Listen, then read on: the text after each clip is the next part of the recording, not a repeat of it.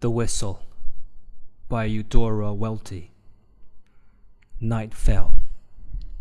The darkness was thin, like some sleazy dress that has been worn and worn for many winters and always lets the cold through to the bones. Then the moon rose. A farm lay quite visible, like a white stone in water, among the stretches of deep woods in their colorless dead leaf.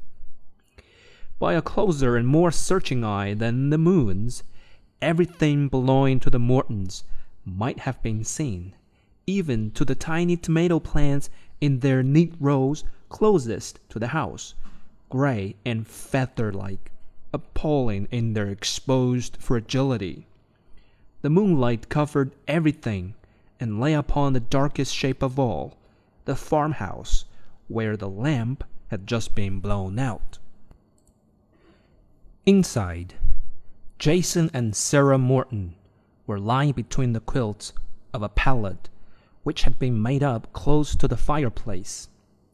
A fire still fluttered in the grate, making a drowsy sound now and then, and its exhausted light beat up and down the wall, across the rafters, and over the dark pallet where the old people lay like a bird trying to find its way out of the room. The long spaced, tired breathing of Jason was the only noise besides the flutter of the fire. He lay under the quilt in a long shape like a being, turned on his side to face the door.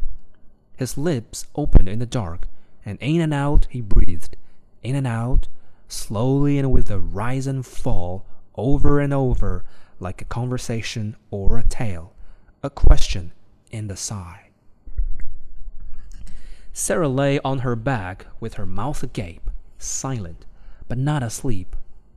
She was staring at the dark and indistinguishable places among the rafters. Her eyes seemed open too wide, the lids strained and limp, like openings which have been stretched shapeless and made of no more use.